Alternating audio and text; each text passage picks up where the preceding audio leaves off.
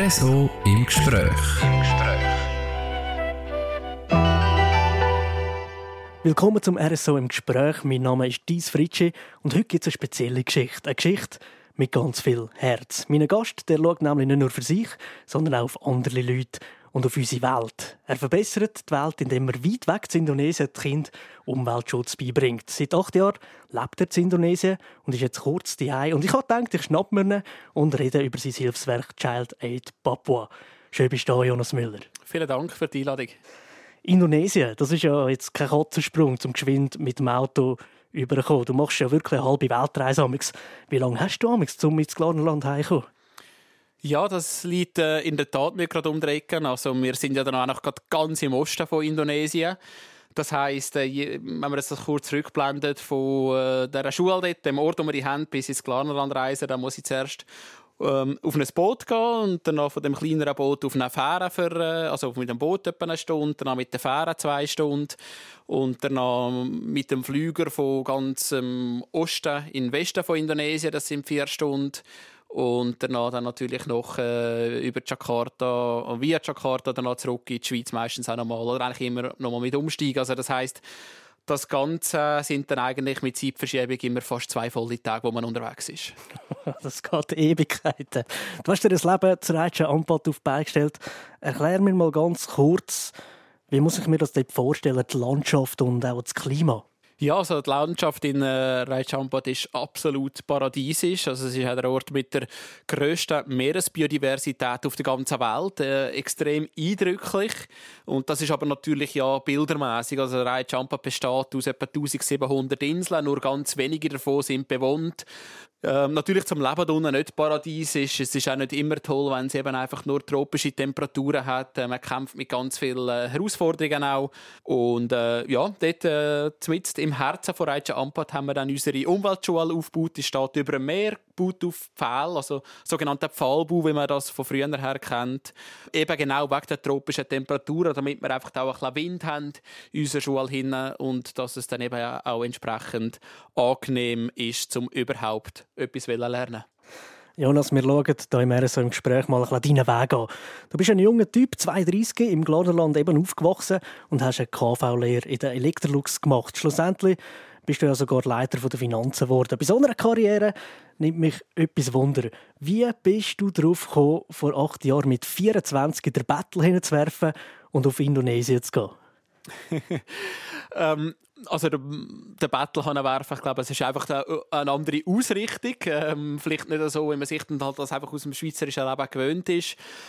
Also grundsätzlich habe ich mich so gefragt, was ich überhaupt wirklich will im Leben. Natürlich, ich habe dort ähm, in sehr jungem Alter einen sehr guten Job gehabt. Der hat mir auch wahnsinnig viel Spaß gemacht. Ich habe extrem viel lernen in dieser Zeit. Und gleichzeitig kann ich aber müssen sagen, irgendwie ist es glaube doch nicht das, was mich befriedigt im Leben. Und ich möchte etwas total anderes einmal noch probieren. Ähm, ist aber nicht so, dass ich mir zu dem Moment gesagt habe, ich möchte ausreisen oder ich möchte in Indonesien etwas aufbauen, sondern das hat sich dann auch natürlich Schritt für Schritt auch ergeben. Aber ich glaube, irgendwo durch hat man natürlich einfach gemerkt, dass ich ähm, einfach etwas anderes haben machen im Leben und glaube jetzt so auch etwas gefunden habe, wo wirklich, äh, ja, wo mich wirklich befriedigt. Aber es ist ja schon äh, eine romantische Vorstellung, mal auf Indonesien zu gehen, so als Ferien, dann ist gut und man kommt wieder zurück. Wie muss ich mir das Leben dort vorstellen, wenn man eben mal nicht in der Ferien ist, sondern eben dort lebt?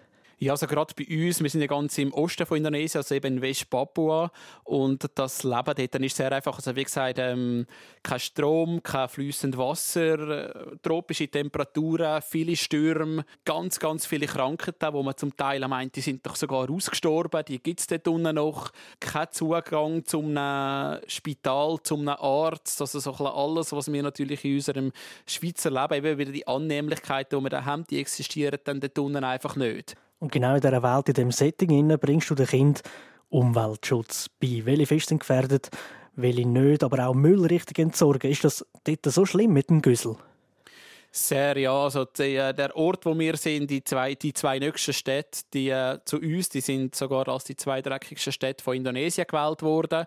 Ähm, sehr ein unschöner Preis. Äh, gleichzeitig weiß man auch, dass natürlich Indonesien sehr hoch oben ist in der Plastikverschmutzung weltweit. Also es ist wirklich so ein die die Bilder manchmal spült es einfach mit der Strömung, es spült riesige Teppiche an, Plastik einfach, zum Beispiel bei uns an Shore oder man ist mit dem Boot unterwegs und auf einmal kannst du gar nicht mehr weiterfahren, weil es auch so viel Plastik gibt. Oder dann gehen wir, haben, wir, haben wir zum Beispiel ein Umweltprojekt mit den Kindern, man ist irgendwo dran, zum Beispiel bei einem Korallenriff etwas am schauen, auf einmal bringt die Strömung riesige Mengen von Plastikabfall. Das sind wirklich die Bilder, die man vielleicht so bei uns dann manchmal aus äh, Dokumentarfilmen oder so kennt, wo man dann auf einmal, soweit das Auge reicht, eigentlich nur nur noch Abfall sieht. Und das ist ein sehr ein trauriges, beeindruckendes Bild. Aber das hat ja sicher viel mit dem Bewusstsein zu tun, kann ich mir vorstellen, dass den Leuten dort Nachhaltigkeit gar kein Begriff ist.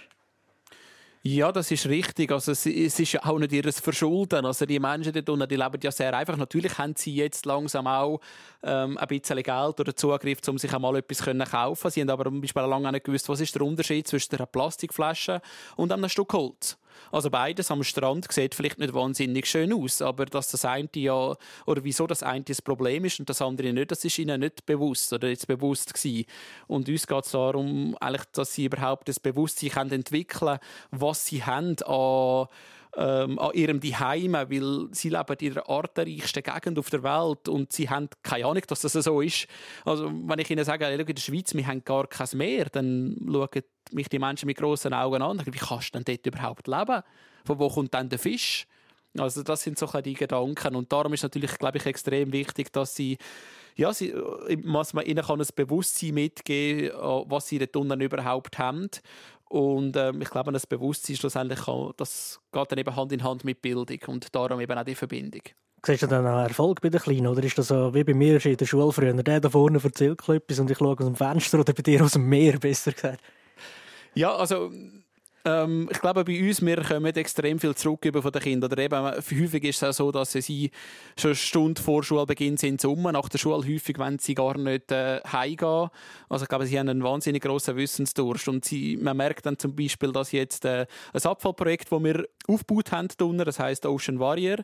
Und jetzt hat uns äh, ein Schüler gefragt, ob er über den Dezember, weil sie eine Schulferie haben, ob er das Projekt in einem anderen Dorf darf aufbauen Und das äh, ist natürlich mega schön für uns, dass er, ein, er ist äh, 13 dass er äh, möchte zurück in sein Dorf gehen, kommt ja vom, von einer anderen Insel kommt er her und er möchte jetzt dort äh, das Wissen wieder weitergeben. Und das sind dann natürlich die Momente, die sehr schön sind, dass man wirklich sieht, dass das Wissen sogar bereits von den bisschen älteren Schülern dann auch wieder an den jüngeren Kindern weitergegeben werden Und da gibt es sehr viele so Erfolgsstories und das ist schlussendlich auch das, was mir schlussendlich den Antrieb gibt. Gehen wir mal auf die Kinder ein. Da kannst du mir sicher einen Einblick geben.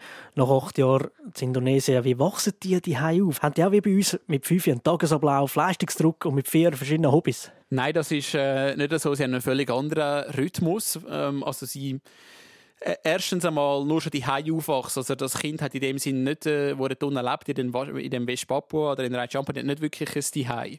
Also das heißt, sie leben eigentlich mehr in einer Kommune, sie schlafen dort, wo sie gerade sind. Das ist vielleicht auch Russen irgendwo, das ist vielleicht bei irgendjemandem die Hai. Es ist auch so, dass sie nicht heimgehen zum Essen, sondern man isst dort, wo man einfach gerade ist. Und es ist auch so, dass Eltern häufig über mehrere Tage oder sogar Wochen gar keine Ahnung haben, wo überhaupt ihr Kind ist. Und danach tut sich eigentlich ein Kind, also ich würde jetzt sagen, etwa ab 5, 6, tut sich eigentlich häufig schon selber darum kümmern, was auf den Teller kommt. Also das heisst, sie nehmen dann so ganz kleine Speer, sie schwimmen raus ins Meer, ähm, schauen, dass sie dann einen Fisch haben, wo sie dann wieder bringen, äh, wo sie für sich selber grillieren und essen. Der baut vielleicht irgendeine Fallen im Wald auf ähm, und holen sich dort irgendetwas. Also sie sind schon sehr eigenständig. Oder Hobby oder so in dem Sinn, wie wir das kennen, gibt es eigentlich weniger, weil sie halt einfach auch nicht so einen strukturierten Tag haben, wie wir uns in der Schweiz gewöhnt sind. Aber Eltern, die nicht wissen, äh, weiß ich, wenn ein Sporttagskind nicht um ist, sind den Eltern die Kinder egal? Ich glaube, man kann nicht sagen, dass äh, den Eltern Kinder egal sind, sondern mm, sie sind sich einfach gewöhnt, dass das Kind einfach in einer Kommune aufwächst und irgendjemand anders wird schon auf das Kind schauen. So wie sie das dann in dem Moment auch machen, dann ist auch ein Kind um, wo, nicht, äh, wo man nicht Elternteil davon ist und man schaut ja dann auch auf das Kind. Es kann durchaus sein, dass da auf einmal ein Kind mit ihnen lebt für äh, sogar mehrere Jahre, wo gar nicht ihr Kind ist, einfach weil sich das aufgrund der Umstände einfach so ergeben hat. Also es ist halt sehr ein, äh, ja, sehr ein flexibles Leben oder ein sehr flexibles Zusammenleben untereinander. Also sie sind ja auch erst seit ähm, wenigen Jahren überhaupt, dass sie nicht mehr wirklich weiterreisen, also nicht mehr so das Nomadenleben haben, dass sie jetzt wirklich an einem Ort bleiben. Und ich glaube, das kommt ein bisschen aus dem raus auch. Und dann bist du dann eben du gekommen, hast deine Arme aufgemacht, bringst all die wichtigen Sachen über unsere Umwelt bei. Hat das bei den Kindern viel Überzeugungsarbeit gebraucht? Nein, eigentlich überhaupt nicht. Also es ist so, dass sich ja dann immer das ein zum anderen ergeben hat. Oder, also ich bin ja dort einmal vom Häuptling von dieser Insel, wo wir jetzt die Schule aufgebaut haben, bin ich ja angefragt worden, ob wir nicht zu ihnen kommen Und ich, ich habe dann gesagt, ja, mal, wenn man etwas ganz Kleines für mich aufbaut, einen Ort, wo ich kann sein kann, dann kommen. Dann haben sie so ein 6 x 4 Meter grosses Hütchen aus Blättern aufgebaut. Und dann bin ich auch dort hin und ähm, eigentlich fast überfordert von dem Wissensdrang, wo die äh, Kinder dort haben. Und äh, so hat sich dann eigentlich das eine und andere ergeben. Also, ich, es ist auch für uns immer extrem wichtig, dass ja unsere Arbeit auch nicht, äh, wie sagt man dem, belehrend in dem Sinn ist, sondern es soll, die Kinder sollen intrinsisch motiviert können lernen und wir tun darum auch sehr, äh, sehr gut aufpassen oder schauen, was, ihnen, was sie wollen und was ihnen überhaupt auch etwas bringt. Also wenn man an so einem anderen Ort lebt auf der Welt, dann kann man sich nicht einfach vorstellen, dass Bildung die funktioniert so, wie wir uns das vorstellen. Das kann man so weitergehen. Also das, das funktioniert natürlich nicht. Also man muss wirklich schauen, was interessiert sie und wie kann man gewisse Themen auch miteinander verknüpfen. Wie bringt man jetzt den Umweltaspekt in ein Thema rein. Aber äh, es funktioniert sehr schön und sehr gut, ja. Aber da kommt so ein weißer, blonder Schweizer, ein fremder Fötzel und will die Kinder umpolen. Was haben die älteren Leute dazu gesagt, wo du dort plötzlich auftaucht bist? Man darf nicht äh, sich irgendwie die Vorstellung machen, dass man jetzt kann, äh, etwas umpolen oder ihnen etwas aufzwingen. Also das funktioniert alles nicht, sondern der Weg ist nur gemeinsam möglich. Und er ist auch nur möglich äh, zusammen mit den Eltern und zusammen mit den Einheimischen, mit den Häuptlingen. Und darum ist es mal umso schöner gewesen, dass wir ja direkt, also dass ich dort mal vom Häuptling direkt angefragt bin, ob ich zu ihnen in das Dorf möchte kommen und sie möchte können unterstützen in der Bildung. Und so hat sich das dann natürlich entwickelt und weiterentwickelt. Aber der Einbezug der Eltern in unsere Schule ist natürlich äh, das absolute A und O. Am Anfang ist sogar eher, also Herausforderungen sind dann immer wieder, wenn wir zum Beispiel ein Elternmeeting machen, natürlich auch der Mix von ihrem Ahnenglauben. Also sie leben ja sehr tief einem Ahnenglauben, das heisst Glauben an Geister und so weiter. Und dort ist immer wichtig, dass man eine gute Balance findet. Man muss natürlich den Glauben auch respektieren. Ich werde sogar beten von den Eltern. Man muss sich das vorstellen, die Eltern von einem Kind beten mich, ihr Kind zu schlagen. In dem Sinn so, wenn er nicht los, bitte schlag ihn. Und dann ist das natürlich ähm, eine Herausforderung, wie man jetzt, äh, man kann nicht einfach sagen, nein, mache ich nicht. Weil dann fühlen sie sich ja äh, betüpft, sage ich mal. Also man muss dann natürlich auch dann einen Weg finden, wie man das positiv formulieren kann, dass man natürlich auch so etwas nicht macht, aber auch wieso, dass wir auch glauben, dass das gut ist oder mir auch aufzeigen, dass das gut ist, dass man das nicht macht. Das ist fast ein bisschen absurd, wenn wir das natürlich uns da in der Schweiz vorstellen. Aber es ist natürlich immer eine, eine Gratwanderung. Also man muss natürlich ihre Kultur und ihren Glauben respektieren ähm, und gleichzeitig kann man zeigen, dass es auch auf ja, das, wie man also andere Themen kann reinbringen kann. Aber es funktioniert nur, wenn wir alle gemeinsam am gleichen Strick ziehen. Und ähm, man hat es jetzt gesehen, zum Beispiel gerade wieder für die Anmeldungen für, für das neue Schuljahr, wir werden überrumpelt von Anmeldungen. Wir, es ist uns leider gar nicht möglich, alle Anmeldungen können anzunehmen aufgrund von der jetzigen Infrastruktur, die wir haben. Und ich glaube, das ist so ein bisschen, ja, der Beweis dafür, dass aufzeigt, dass wir äh, sehr viel Respekt auch haben von den Einheimischen. Du betreibst aktiv Umweltschutz vor Ort. Haufen Zeit wird da investiert, Haufen Elan. Das erfolgreich seit Haufen Jahren. Was haltest du von Leuten, die auch für die Umwelt kämpfen und sich auf die Straße kleben oder Kunstwerke zerstören? Ja, ich denke, jeder hat seine, vielleicht seine eigenen Vorstellungen, wie dass man vielleicht gewisse Themen adressieren kann. Für uns oder für mich schlussendlich ist sehr wichtig, dass man eigentlich die Menschen mit einbeziehen und nicht dort, ähm, ja, sag jetzt mal, Menschen an Pranger stellen sondern dass es ein gemeinsamer Weg ist. Unsere Welt ist so komplex und so kompliziert geworden, ähm, dass es ja nicht einfach einen Schuldigen gibt oder auch nicht zwei oder fünf Schuldige, sondern wir haben uns irgendwie in etwas manövriert, wo man jetzt zur Zeit einfach nicht weiß, wie kommen wir dann aus ähm, ja, wie kommt man da wieder raus? Jetzt vielleicht den Bogen zum Zurückschlagen in die Schweiz. Ähm, ich bin jetzt zu lange weg, um zu beurteilen, wie das heutzutage bei uns in den Schulen aussieht. Aber ich glaube, das wäre schlussendlich glaube ich, sehr wichtig, dass das einfach auch dort adressiert wird. Aber ein junger Revoluzer Jonas Müller vor 12, 15 Jahren hätte dort auch so mitgemacht? Oder bist du schon immer so, hast du schon immer so tickt, dass vor Ort mit den Leuten zusammen geschafft wird?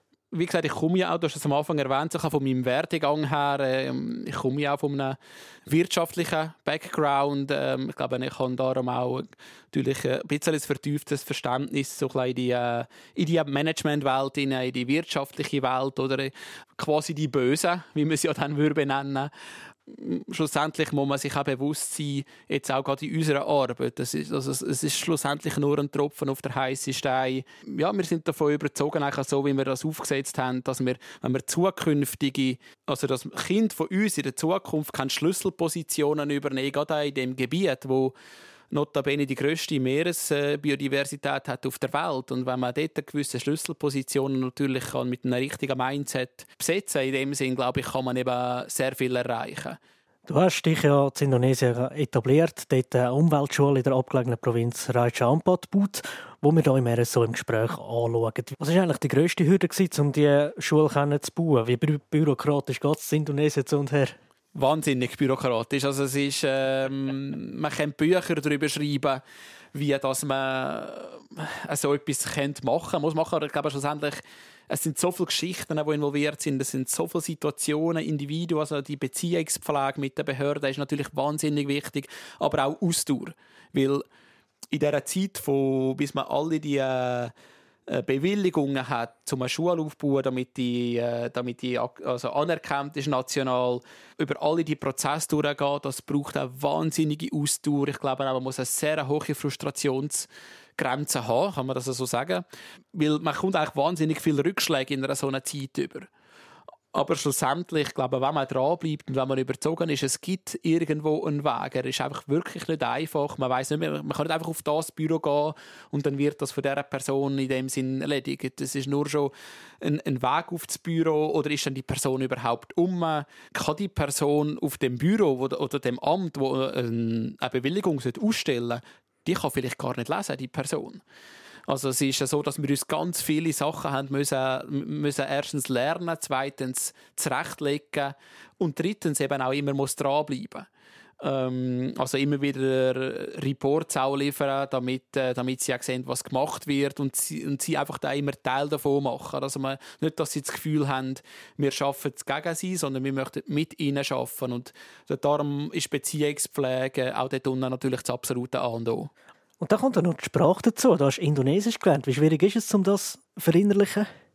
Ja, ich, es ist manchmal schwierig zu beurteilen, wie schwierig das ist. Also ich kann die Sprache halt wollen lernen und habe sie, da, habe sie darum auch sehr schnell gelernt. Als Beispiel jetzt, äh, ich habe glaube irgendwie einmal, weiß nicht, neun oder zehn oder elf Jahre Französischunterricht gehabt und ich kann keine zwei Sätze mehr Französisch. und nach sechs Monaten in Indonesien habe ich echt ziemlich flüssig können Indonesisch reden. Habe jetzt gleichzeitig dazu habe ich auch noch die Stammesprache gelernt, die nochmal eine total andere Sprache ist. Das wird nur vor ein paar tausend Menschen dort unten wird die Sprache geredet und habe natürlich darum auch wieder eine sehr hohe Akzeptanz. Also wenn ich natürlich mit ihnen in den Dörfern kann auf einer Stammesprache reden, also nicht auf Indonesisch, dann finden sie das mega toll ähm, und man merkt dann einfach, dass es auch wieder dort halt auf, auf Augenhöhe auch ist und nicht, äh, wie gesagt, wieder äh, da kommt ein Ausländer und sagt, wie es geht, sondern man muss wirklich auf Augenhöhe miteinander zusammenleben. Ähm, man muss viel oder muss, darf, ja immer Teil von ihrer Kultur sein. Manchmal ist es ein Dürfen, es ist aber sehr häufig ein Müssen, bei vielen unschönen Sachen auch. Äh, aber es ist auch bei ganz vielen schönen Sachen, wo man Teil von dieser Kultur darf sein. Und Sprache ist natürlich das A und O. Also ich glaube, ohne fließend Indonesisch zu reden, äh, so etwas aufbauen das stelle ich mir äh, sehr, sehr, sehr schwierig vor. Wie redest du mit den Kindern in der Schule? Ist das Englisch, Indonesisch, Gemisch? Ja, es ist eigentlich, ein, also im, natürlich, wenn ich nicht im Unterricht involviert bin, ist es häufig ein Gemisch. Ich dann häufig ähm, Englisch mit ihnen reden oder halt schauen, dass einfach äh, die Sprache Englisch Teil von ihrem Alltag ist, weil das schlussendlich, dass sie natürlich, sie lernen auch viel schneller. Also eben nicht nur Englisch im Unterricht, sondern das ist, es wird Teil von ihrem Alltag. Ähm, gleichzeitig aber auch natürlich viel Indonesisch auch, gerade einmal, wenn es um kompliziertere Sachen geht, sage ich jetzt einmal, dann wird sicher auf Indonesisch geredet. Mit den Mitarbeitern rede ich Indonesisch ist ähm, mit den Einheimischen häufig auf die einheimische Sprache und wenn ich mit dem Vorstand von der Schweiz vom Verein rede, dann rede ich auf Deutsch. Also sind häufig sind pro Tag sind drei bis vier Sprachen eigentlich Teil von meinem Alltag. Also verlernst du nie eine eigentlich sozusagen. Ich hoffe es nicht. Es ist ja sicher nicht immer alles super schön, romantisch, lässig und überhaupt. Hat es einmal eine Zeit gegeben, oder gibt es zum Teil immer noch, wo du denkst, oh Mann, was habe ich mir da antun? Ja, das gibt es. Das wäre gelogen, wenn ich würde sagen, das gibt es nicht. Es gibt zum Teil einfach Tage oder Wochen, wo sich irgendwie negative Ereignisse auf negative Ereignisse dort häufen prägt wiederum von Schicksalsschlägen, die man dort mitbekommt. Dann sind wieder Krankheiten um. Man ist vielleicht selber irgendwo mit gewissen Verletzungen oder Krankheiten noch belastet. Ähm, ja, und dann kommt man schon auch an den Punkt, wo man sich manchmal fragt, ähm, ja, was habe ich mir da antun in dem Sinn? Aber dann ist es mega wichtig, dass man auch wieder kann irgendwo äh, Vogelperspektiven einnehmen und einmal wieder ein bisschen rauszoomen aus dem Ganzen und sich auch wieder können erfreuen wenn einmal wieder ein Delfin vor, vor der Schule durchschwimmt, weil das ist einfach normal geworden. Also das ist halt bei uns auf der Schweiz, da haben wir äh, Sommerkühe auf der Wiese und bei uns vor der Schule, da schwimmen Delfin und Wal vorbei und häufig nimmt man das gar nicht mehr wirklich so wahr, weil es einfach normal geworden ist. Und ich glaube, gerade in so schwierigen Phasen ist es umso wichtiger, dass man sich so ein dieser Schönheit auch wieder mehr bewusst werden kann. Du hast gerade vorher so Krankheiten angesprochen. Dich hat, glaube ich, einmal, wenn ich mich recht erinnere, ein giftiges Viech verwünscht. Was ist dort passiert? Ja, richtig. Ich bin äh, im seichten Gewässer äh, gelaufen, wollte das Boot anbinden und bin vom einem ganz kleinen ähm, Oktopus, also ein Blauring-Oktopus, äh, gebissen worden. Das ist äh, eines der giftigsten Tiere, die es überhaupt gibt auf der Welt. Und bin dann auch innerhalb von wenigen Minuten bin ich von Kopf bis Fuß äh, gelähmt gewesen. Also wenn man nachliest, dann kann man auch sagen, grundsätzlich kann man es nicht überleben. Ich weiß nicht, wie ich also Glück hatte, vielleicht äh, hat er mich nicht richtig verwünscht. Das kann ich sagen, eines der giftigsten Tiere, da müssen wir eigentlich umkehren und fertig. Genau, ja. Also das heisst auch, dass äh, ein Tropfen von dem Gift äh, ist genug, um zwölf Elefanten zu erlegen. Also vermutlich hat er mich nicht richtig verwünscht. Aber ich bin ja innerhalb von drei Minuten bin ich äh, von Kopf bis Fuß gelähmt gewesen. und ähm, sind zwei äh, Kinder zumal rum. Wir waren eigentlich gerade am Englisch lernen. Das ist vor vielen Jahren, wo wir die Schule noch nicht so hatten wie jetzt, sondern wo ich noch allein unterrichtet habe. Und die sind losgerannt, haben am Dorf um Hilfe geholt. Und die haben dann ganz viele verschiedene Sachen gemacht, von Verbrennen über äh, Ritual, über Rauch, über äh, Blätter. Und schlussendlich weiß man nicht, was es, es äh, war, wo mir das Leben gerettet hat. Und ich glaube, ich kann auch, das ist sicher ein sehr prägendes Erlebnis gewesen. Und gleichzeitig denke ich, ist es auch ein Erlebnis gewesen, um auch einen grossen Respekt gegenüber ihrem Glauben, gerade auch gegenüber ihrem Glauben an, an Medizin, an Geister und so weiter, weil was immer als sind, was sie gemacht haben, also falsch ist es ja sicher nicht gewesen. Und ich bin natürlich ihnen auch mega, mega dankbar und habe jetzt einfach den Zechen weniger, aber das ist vollkommen verkraftbar bist aber dann gleich in die Schweiz zurück, wenn es mir recht ist, oder? In ein Spital oder zum Hausarzt oder irgendetwas? Ja, ich bin am Anfang noch relativ lang drinnen geblieben, also ich glaube zwei oder drei Wochen. Es hat sich dann aber irgendwann so infiziert, die Wunde. Äh, also ich bin mal noch im Spital drinnen aber die äh, haben mir nicht können helfen und dann habe ich halt selber so ein probiert zu schauen und das hat sich aber mehr und mehr infiziert und irgendwann habe ich gemerkt, als so das ganze Bein angefangen hat und jetzt ist glaube der Moment, wo ich wirklich muss in die Schweiz gehen muss und das ist dann relativ schnell gelandet, so von Landung bis zur Amputation vom Zechen sind das glaube ich irgendwie nur zwei oder drei Tage gewesen. Also wirklich Glück gehabt. Genau, wirklich ja. Glück gehabt. Du bist ja wieder zurück zu seiner Schule, zu Indonesien, wo wir hier im RSO im Gespräch darüber reden. Eine Erfolgsgeschichte. Die Schule, die mittlerweile staatlich in Indonesien anerkannt ist. Wie hast du denn das jetzt wieder hingebracht? das frage ich mich manchmal auch ich glaube, auch wieder dort ist es äh, Zusammenarbeit, Vertrauen mit den Behörden, dass wir schlussendlich die äh, Bewilligung bekommen haben und das Vertrauen bekommen haben, hat sich jetzt auch gerade wieder bewiesen. Ganz, ganz kurz bevor wir zurückgekommen sind, haben wir eine interessante Anfrage bekommen von der Regierung, weil sie möchten das ganze Gebiet als äh, UNESCO Geopark äh, möchten sie deklarieren können. und haben uns angefragt, ob wir Vertretung sein für Bildung und Kultur. Und es ist natürlich äh, speziell, dass die Regierung uns als einzige Nicht-Regierungsschule anfragt, ob wir das vertreten können. Haben uns natürlich auch geehrt gefühlt und ich glaube auch gleichzeitig auch aufgezeigt, dass sie äh, ein grosses Vertrauen und Respekt gegenüber unserer Schule haben.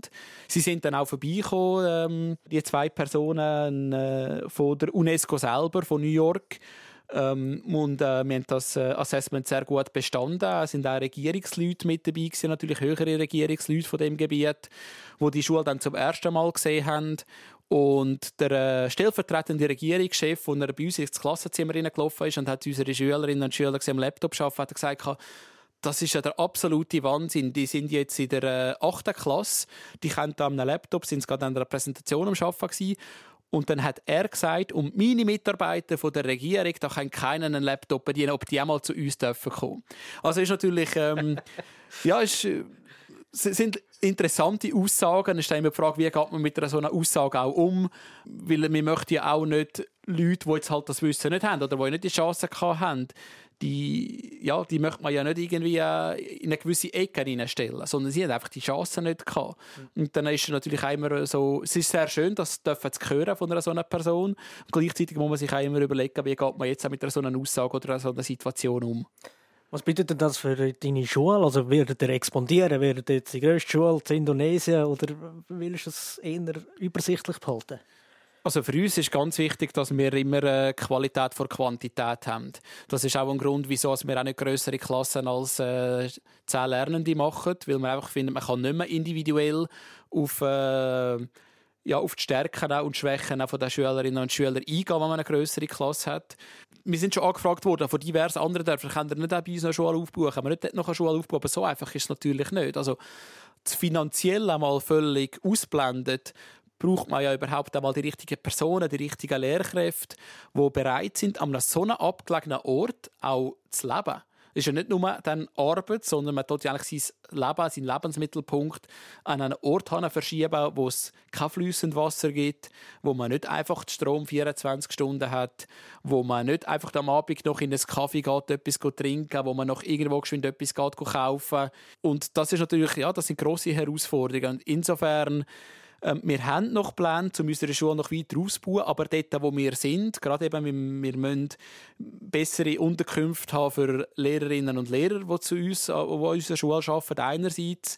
Und wir möchten noch mal ein zusätzliches äh, Schulgebäude, wo auch gleichzeitig eine Krankenstation soll drin haben, möchten wir noch mal aufbauen. Aber ich glaube, irgendwann ist, dann, äh, ja, ist das dann auch ausgeschöpft, sodass wir auch wirklich unseren eigenen Wert treu bleiben können. Der ganze Betrieb, der ganze Aufwand, den ihr habt, den habt ihr aus Spendengeldern. Wie viel braucht ihr pro Jahr, damit der Karren läuft? Ja, wir brauchen äh, in Indonesien rund 100.000 Franken im Jahr.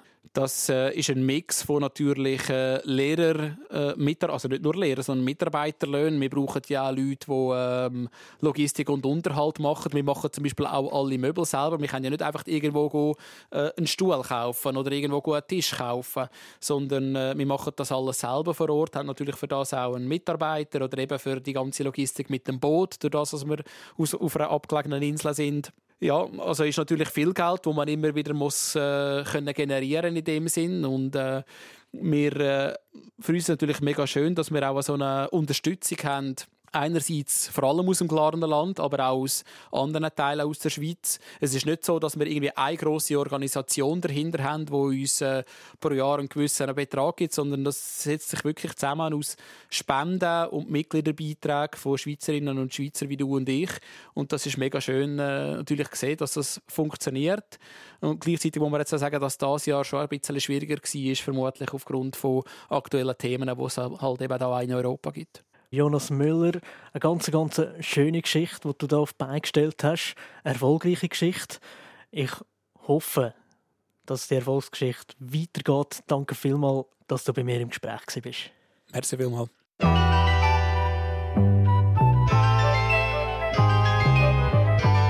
RSO im Gespräch.